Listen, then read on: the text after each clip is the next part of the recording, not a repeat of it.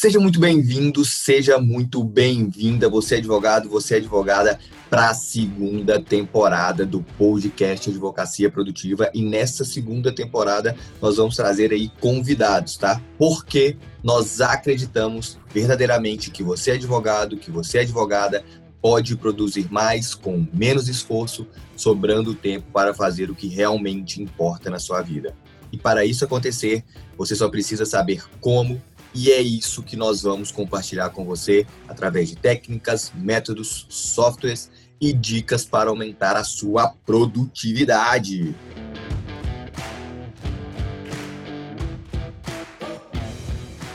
E hoje estou aqui eu, Reile Gomes, e meu grande companheiro Robert Oliveira.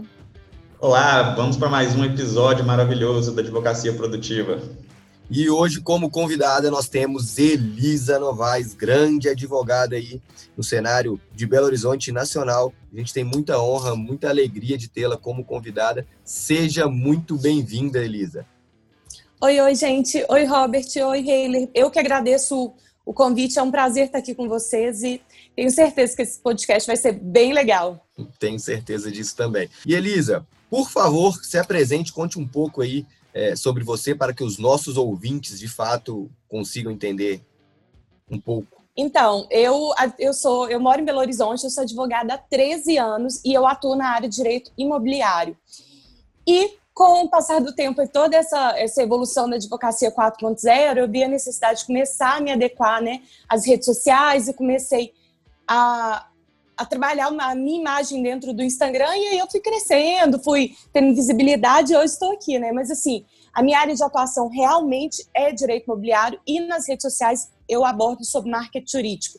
E aí eu ajudo outros colegas e realmente sempre mostro a minha rotina, é muito corrida, eu faço muita coisa.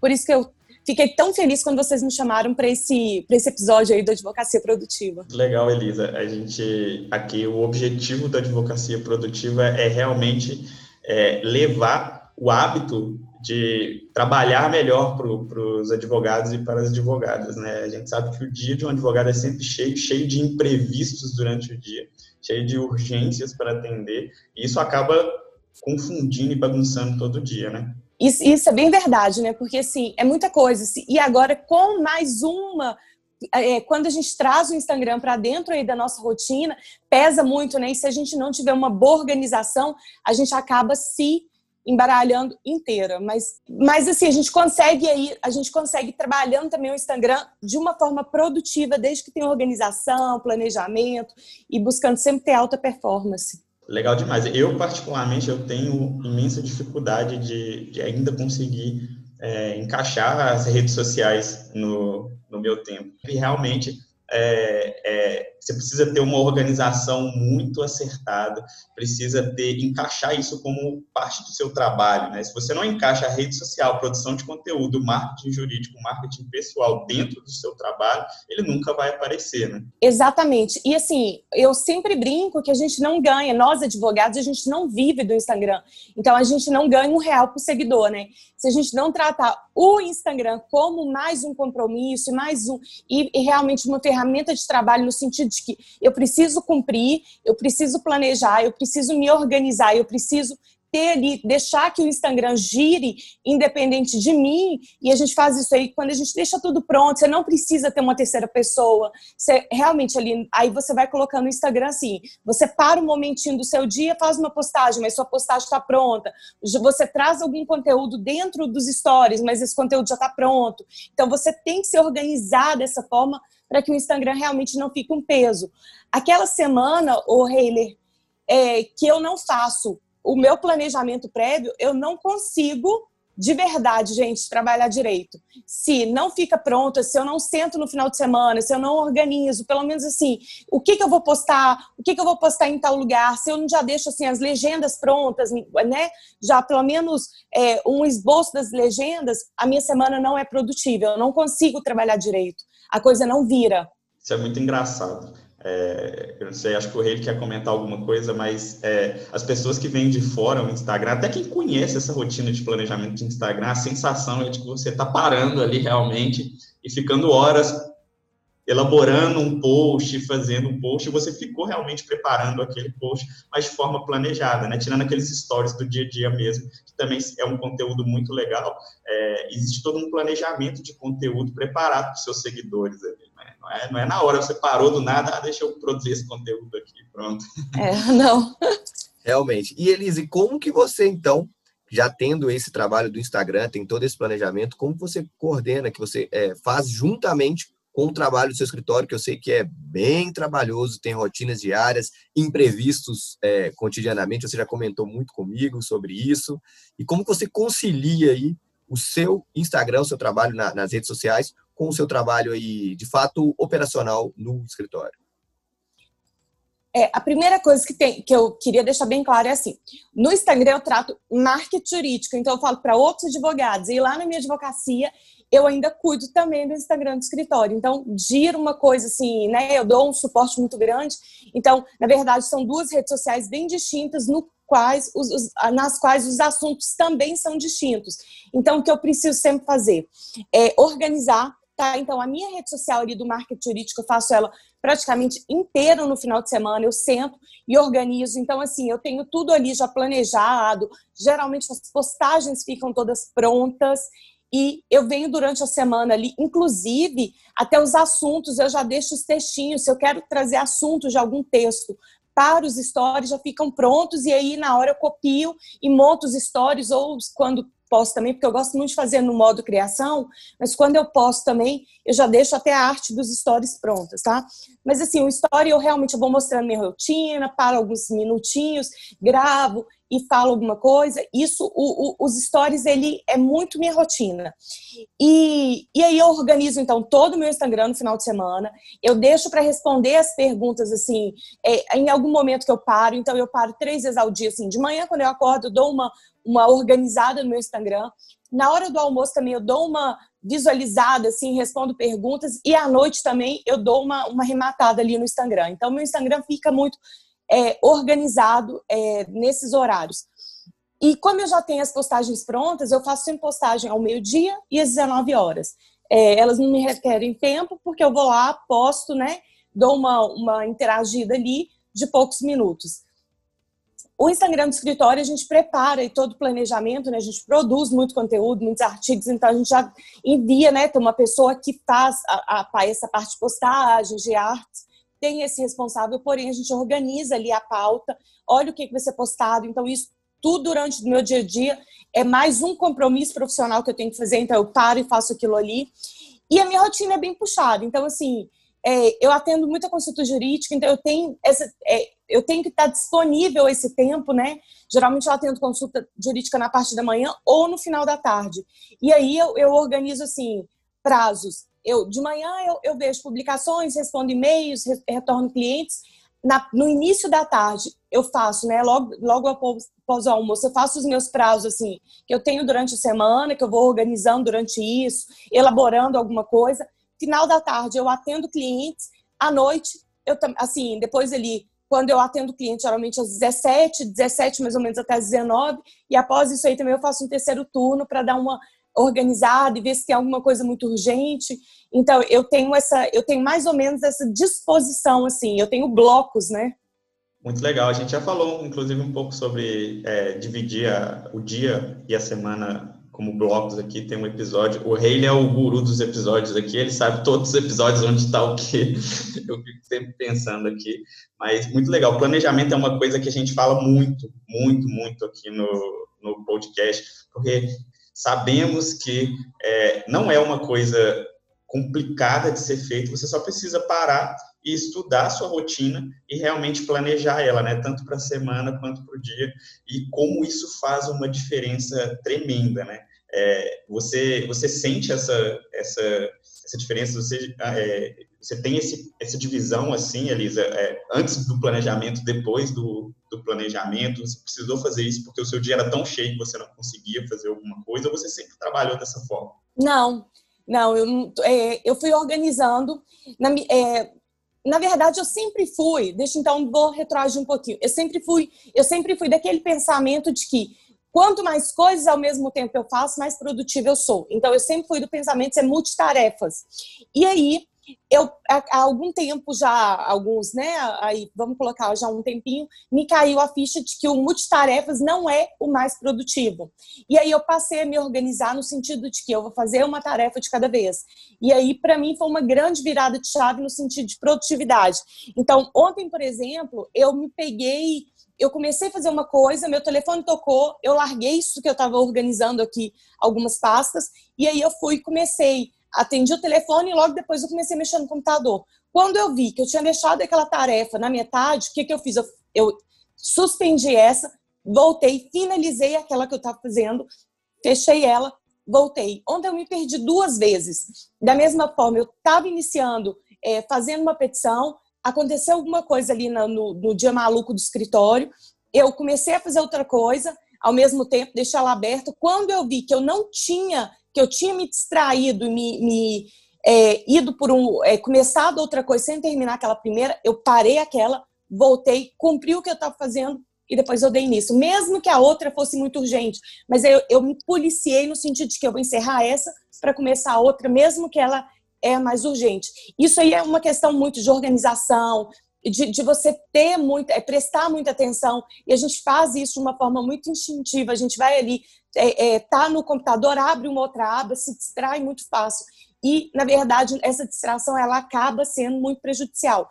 Eu via muito que eu fazia mil coisas ao mesmo tempo e que a minha rotina no final da história não rendia. Eu estava sempre no escritório até 11 horas da noite, eu estava sempre no escritório até, até, até muito perto de, de, de 10 horas, todos os dias. Aí, o dia que extrapolava muito, eu ficava lá até 11 e tanta da noite.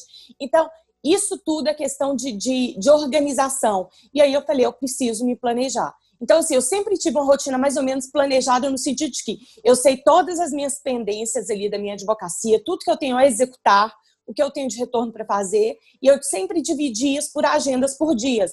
Porém, o que, que acontecia? Eu começava a fazer tanta coisa que eu chegava no final do dia, eu tinha iniciado tudo e não tinha concluído nenhuma, ou tinha concluído apenas uma, e aí pulava para o dia seguinte e acabava desorganizando a minha rotina. É, e eu acumulava muita coisa e não me sentia produtiva. É aquele tipo de coisa, né? Você trabalha, trabalha, trabalha, chega ao final do dia, você fez muita coisa, mas você não liberou muita coisa. E me organizar nesse sentido de ser, é, de não ser multitarefas, de fazer uma coisa de cada vez, é, mudou, né? Mudou o, a minha rotina profissional. Legal, legal. O que a Elisa falou aí, a gente já tratou de alguns pontos em alguns episódios. Essa questão, primeiro do bloco que o Robert falou, tá lá no episódio é, de planejamento semanal, que é o episódio número 2 a Elisa falou muito de fazer um monte de coisas, né? Acaba que o cérebro da gente, enquanto a gente não termina a atividade anterior, por mais que você esteja fazendo outra, você fica lembrando, nossa, eu tenho que terminar a outra, eu tenho que terminar a outra. Acaba que você não se concentra na segunda atividade, foi o que ela mesma falou, e também fica relembrando aquela primeira atividade, nossa, eu tenho que fazer aquela. Então acaba que você não concentra em nada e a multitarefas, fazendo muitas coisas ao mesmo tempo, também nós já falamos disso, que é cientificamente comprovado que é impossível. O seu cérebro alterna entre picos de atenção entre uma coisa e outra, e você de fato não consegue produzir. A própria Elisa aí já falou que depois que ela se concentrou em fazer algo primeiro e se propôs a terminar aquilo, por mais que a outra coisa seja urgente, também ajudou na produtividade dela, que ela até diminuiu, que ficava até muito tarde, e começou a ter esse planejamento, começou a de fato se concentrar em uma única tarefa ao invés de fazer a outra, ela ganhou muito tempo, o que comprova o que a gente vem sempre falando, né, Rob? É, isso, esse talvez seja o ponto mais difícil de convencimento, porque a gente mostra é, casos práticos, né, pessoas reais que mudaram esse mindset e, e, evoluíram imensamente, tanto profissionalmente quanto no dia a dia e na saúde, né? E, e, as pessoas continuam achando que fazer um monte de coisa ao mesmo tempo e alternar entre tarefas e deixar o telefone tocando o tempo inteiro seu lado enquanto está fazendo uma tarefa, que isso é a melhor forma de trabalho, né? E na advocacia isso talvez seja mais intenso, porque existe muito, muito, muito essa questão das consultas jurídicas, a questão do cliente te procurando o tempo inteiro. Então, é, os advogados acabam se perdendo é, em coisas que às vezes são simples e uma atividade que pode ser simples, pode ser liberada, basta você reservar ali realmente uma hora para você fazer aquilo focado, você reservaria e a pessoa fica o dia inteiro fazendo uma peça que poderia durar uma hora, porque ele fica parando e fazendo um monte de coisa e isso joga a sua produtividade lá embaixo, né? Muito bom, obrigado por trazer os episódios aí, e, são realmente pontos. É, eu, tá muito bom esse episódio, porque é, a Elisa está trazendo assim todos os pontos que a gente é, vem falando e tentando convencer é, os advogados e as advogadas, e é muito bom ter um caso, um case real aqui de alguém que mudou o mindset, realmente mudou o dia a dia, né? Olha só, e só lembrando que quem, é, quem me vê, né, assim, eu mostro muito minha rotina na rede social, acha que eu sou uma é, uma pilhada por trabalho, e na verdade eu separo muito bem, tá? Eu gosto de parar ali, muitas vezes eu, eu, eu almoço, dou uma paradinha, eu vou na, agora, né, com essa pandemia não tá dessa forma, mas eu gosto de parar, ir na cafeteria logo depois do almoço, ou então na metade da tarde eu dou uma fugidinha, eu gosto de almoçar com as amigas, eu gosto também de, de malhar todos os dias de manhã, eu faço atividade física, então eu separo muito isso de forma que meu dia fique mais produtivo. É, e eu acho assim, a gente advogado, a gente já vive numa pressão muito grande, e se você não se organiza, acaba que seu dia não, não esgota, né? Exatamente, e, e, e para mim é muito isso, sabe? É uma coisa que eu também tive, eu mudei muito a minha cabeça, e inclusive eu e o Rei sempre brincamos aqui que esse podcast aqui é o lugar onde a gente mais aprende, e melhora a nossa produtividade todo dia. E as pessoas acham que é assim o estalo, né? Pum, a Elisa falou assim, do dia para a noite, pum, vou fazer uma coisa de cada Não. vez e amanhã, meu dia, eu vou planejar e, e, acabou. E, e, existe um pouco de resiliência ali em lutar contra a nossa própria mente para realmente isso funcionar, né? É, e na verdade, assim, é, isso de virar, veio numa conversa com um amigo, é, um, um gerente de projeto, que eu virei e falei assim, nossa, precisava de um dia de 36 horas. Ele falou, você ia ter um dia de 36 horas, ia chegar no final do dia e ia estar com essa mesma sensação. Você podia ter um dia, Elisa, de 72 horas. Aí eu vi, eu já sentia que tinha alguma coisa errada, tá? Eu não tinha consciência do que era, né? O mais difícil é você tornar isso consciente.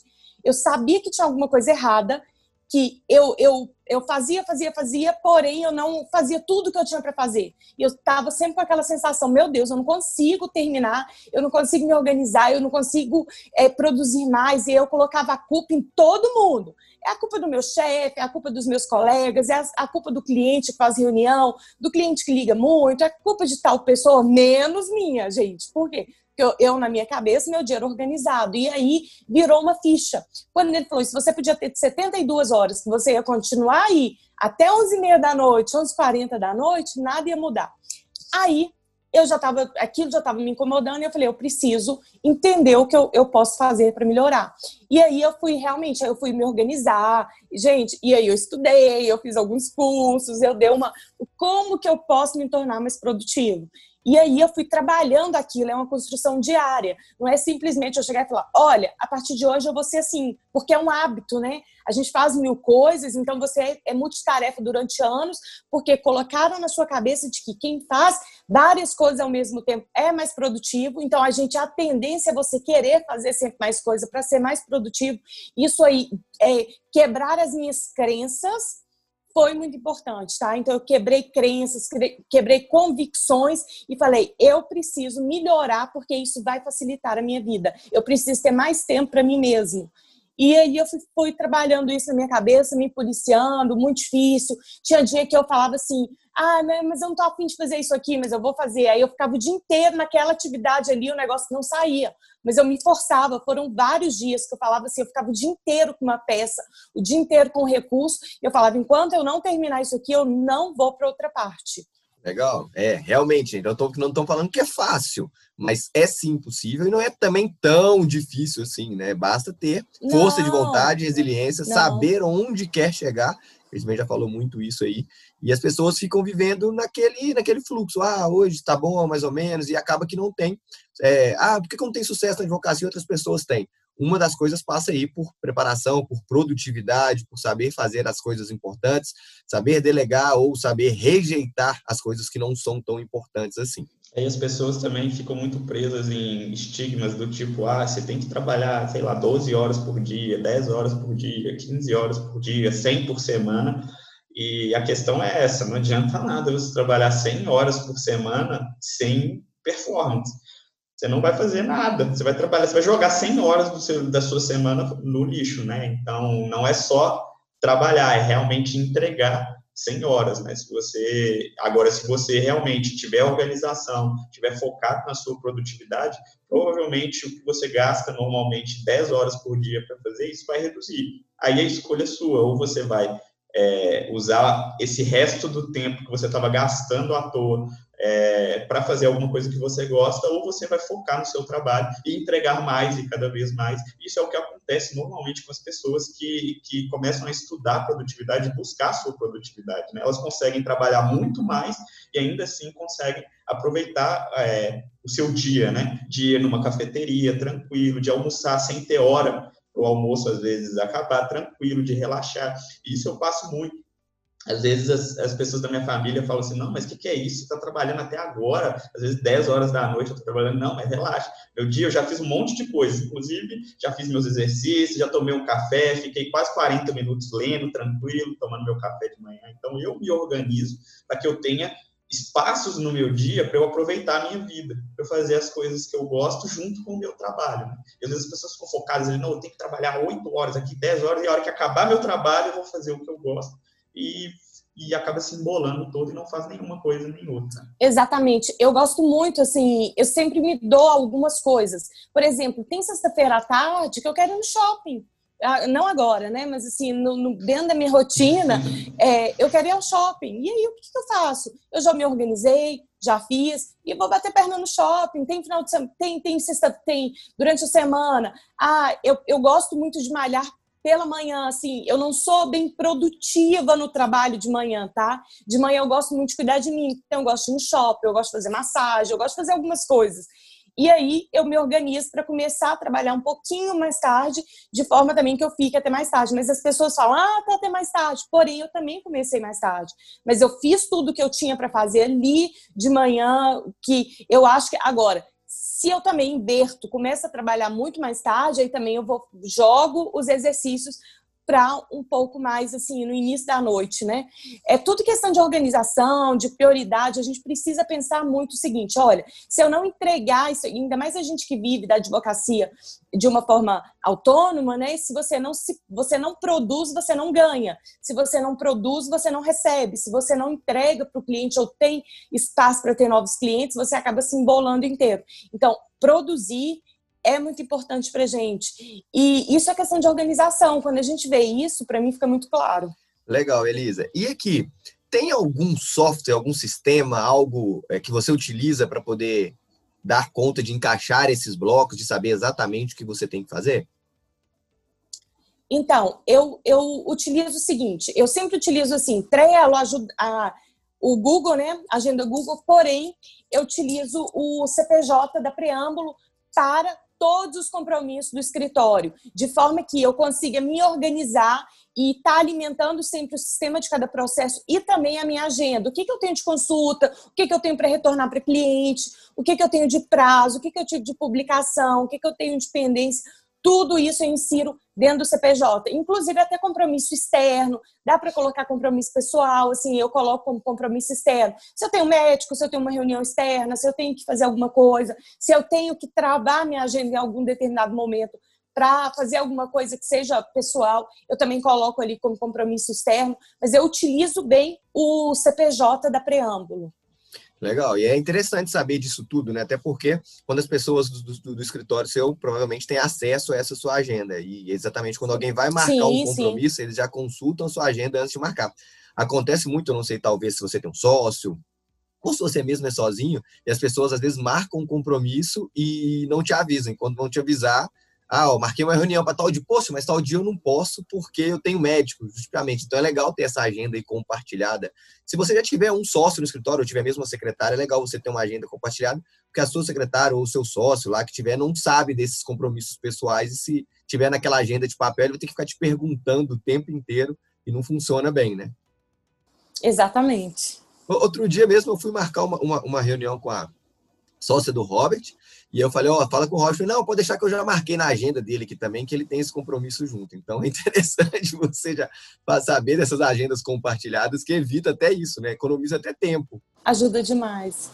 É. Ajuda demais, ajuda demais, porque até para você fazer o seu planejamento, porque quando você tem um sócio e principalmente você não, você o seu serviço está muito atrelado ao trabalho do, do, do seu sócio, é, não tem jeito, você precisa estar alinhado, né? E essa agenda compartilhada dá o alinhamento, porque no início da semana, quando eu vou fazer o meu planejamento, eu sei exatamente qual é a agenda dela e eu consigo me organizar tanto para atender a ela, quanto para atender meus compromissos, quanto os compromissos do escritório. Legal. E Elisa, tem algum livro que você leu que realmente falou, Hayley, esse livro virou a chave depois que você já falou do episódio de um amigo seu que você é, é, de fato conversou com ele da questão das 36 horas e tem um livro que tenha te ajudado também nesse processo? Tem, assim, é, esse meu amigo virou uma chave no sentido de que opa, realmente tem alguma coisa estranha. Ele confirmou. Porém, é, teve um livro que virou muito meu mindset, que foi o Poder da Autoresponsabilidade. É, eu fiz, o, eu fiz um, um, um, grande treinamento que tem do Paulo Vieira, né, que é o, o autor desse livro, e ali, no, no treinamento em si, tá? O grande treinamento em si, eu não tive grandes mudanças, não. Porém, eu continuei. Eu fiz esse treinamento que era uma imersão e continuei ali estudando. Aí eu falei, peraí, eu preciso aprofundar em tais pontos. E aí, aprofundando nesses pontos, como tipo uma sequência lógica da imersão, ali eu fui mudando meu pensamento. E assim, o que gerou mesmo uma chave de mudança? O poder da autorresponsabilidade, porque é o que eu falei para vocês. Muitas vezes, todo mundo sugava o meu tempo, todo mundo é, sugava a minha produtividade, todo mundo sugava a minha alta performance, menos eu. E ali eu comecei a ver que não, que é autorresponsabilidade mesmo. Eu deixava as pessoas sugarem, eu deixava a desorganização tomar conta do meu dia, mesmo achando que eu era organizada. Ou eu deixava que é, eu deixava que é, atitudes, atividades ali que eram muito é, sugadores do meu tempo e da minha muito ali da minha atenção, eles fizessem, né, atuassem. E na verdade, ninguém tinha responsabilidade por isso, a responsabilidade era minha. Então, assim, esse livro é sensacional, é um livro pequenininho, tá? Ele é menos de um palmo e a gente lê assim, 60 e lê ele um dia.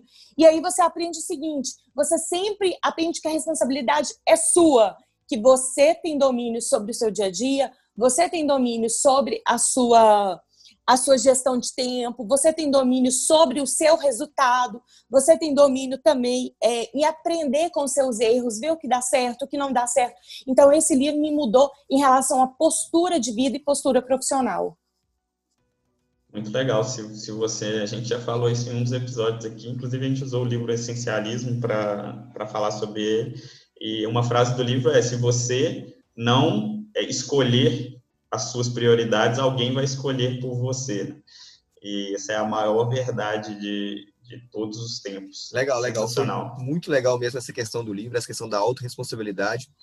E a partir do momento que você assume as coisas, você falou, ah, a culpa é do, do, da Dilma, a culpa é do Lula, a culpa é do Bolsonaro, a culpa é do meu chefe, a culpa é do trânsito, a culpa é da pandemia. A partir do momento que você assume a responsabilidade, de fato, você sabe por onde começar. Porque quando você joga a culpa nas outras pessoas, ah, eles se viram e consertam, mas não, a culpa é minha, então agora o que, que eu posso fazer para poder de fato mudar isso? Você assume isso, realmente é, muda, muda o mindset. Ah, você pode trapacear, você pode trapacear qualquer coisa, qualquer pessoa. Você não pode só se trapacear, né? Então, exatamente. Porque você vai se prejudicar. Então, não adianta as pessoas ficarem mentindo para si mesmas, né? E colocando a culpa em terceiros, porque isso é, inclusive, uma das habilidades cotadas para o futuro, né? A autorresponsabilização é, é a habilidade do, do futuro. Você, as pessoas precisam assumir mais responsabilidades e parar de encontrar responsáveis. Por mais que existam os responsáveis, assuma a responsabilidade e resolva o problema, principalmente se estiver relacionado à sua vida.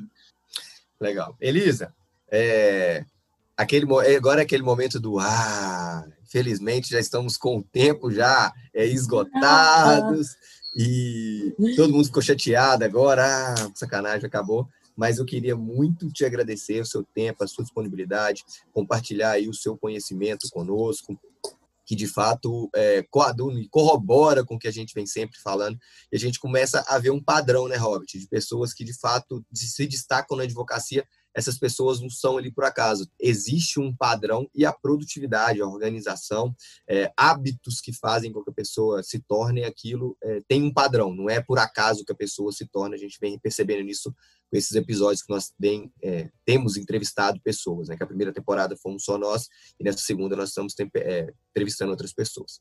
E eles queria agradecer, é, vou dar espaço para o Robert também e por fim depois eu queria que você fizesse a sua consideração, suas considerações finais é, para poder de fato deixar uma mensagem aí para o pessoal que está nos ouvindo. Robert. Eu também só queria te agradecer, como previsto, o episódio foi sensacional e muito conteúdo, muita coisa legal, experiência prática de que se você quiser, se você realmente entender que só depende de você, as coisas realmente mudam, né? E, e é isso, eu só queria é, deixar a minha satisfação de, de fazer esse episódio com você. A gente tem entrevistado pessoas incríveis aqui, gente que está realmente fazendo uma advocacia diferente. Você é muito exemplo disso. Atua num, num, num no mercado tradicional da advocacia e ainda assim consegue levar é, inovação e performance e uma advocacia diferente dentro desse setor. Né? Muito obrigado pela sua presença aqui e sorte dos nossos ouvintes ter esse conteúdo. Robert Haley, eu que agradeço muito aí o convite, a participação. É, adorei, adorei o formato podcast. Tenho certeza que ou, ou, vou até voltar escutando outros episódios, porque eu acho que isso tem muito a agregar, tá? E assim, e a mensagem final, as considerações finais que eu queria deixar é que a autorresponsabilidade, gente, ela é o início da chave de virada, né? Eu trouxe esse livro, porém é a gente assumir mesmo as nossas responsabilidades, que os nossos resultados, eles estão condicionados à nossa responsabilidade. Então, quando a gente assume isso, que a gente consegue perceber, a gente vira uma chave e as rédeas da nossa vida e dos nossos resultados dentro da advocacia estão na nossa mão. Então a gente não pode queixar o mercado, não pode queixar as outras pessoas. Quando a gente assume e fala, olha, eu vou fazer acontecer, eu vou fazer acontecer realmente com produtividade, com performance, com é, comprometimento, as pessoas notam e sentem a diferença também. Isso impacta, inclusive, para o cliente. Quando a gente chega no escritório, as coisas muito bagunçadas, ou o advogado fora de hora, ou um monte de coisa, tudo isso impacta impacta pelo, pelo cliente. Então, a gente precisa aí é, mostrar sempre que a gente é o advogado apto, que a gente é o profissional apto e a gente ter um planejamento, uma organização e ser produtivo impacta muito é, na nossa vida e também para o cliente. Ótimo, sensacional. E os ouvintes tiveram bastante sorte hoje, porque o episódio foi muito legal mesmo, muito dinâmico. E nos vemos em uma próxima oportunidade a pergunta que eu deixo para os ouvintes hoje: você está assumindo a culpa? Você está sendo autorresponsável? Ou você está colocando a culpa em tudo? Nos vemos em uma próxima semana e um abraço.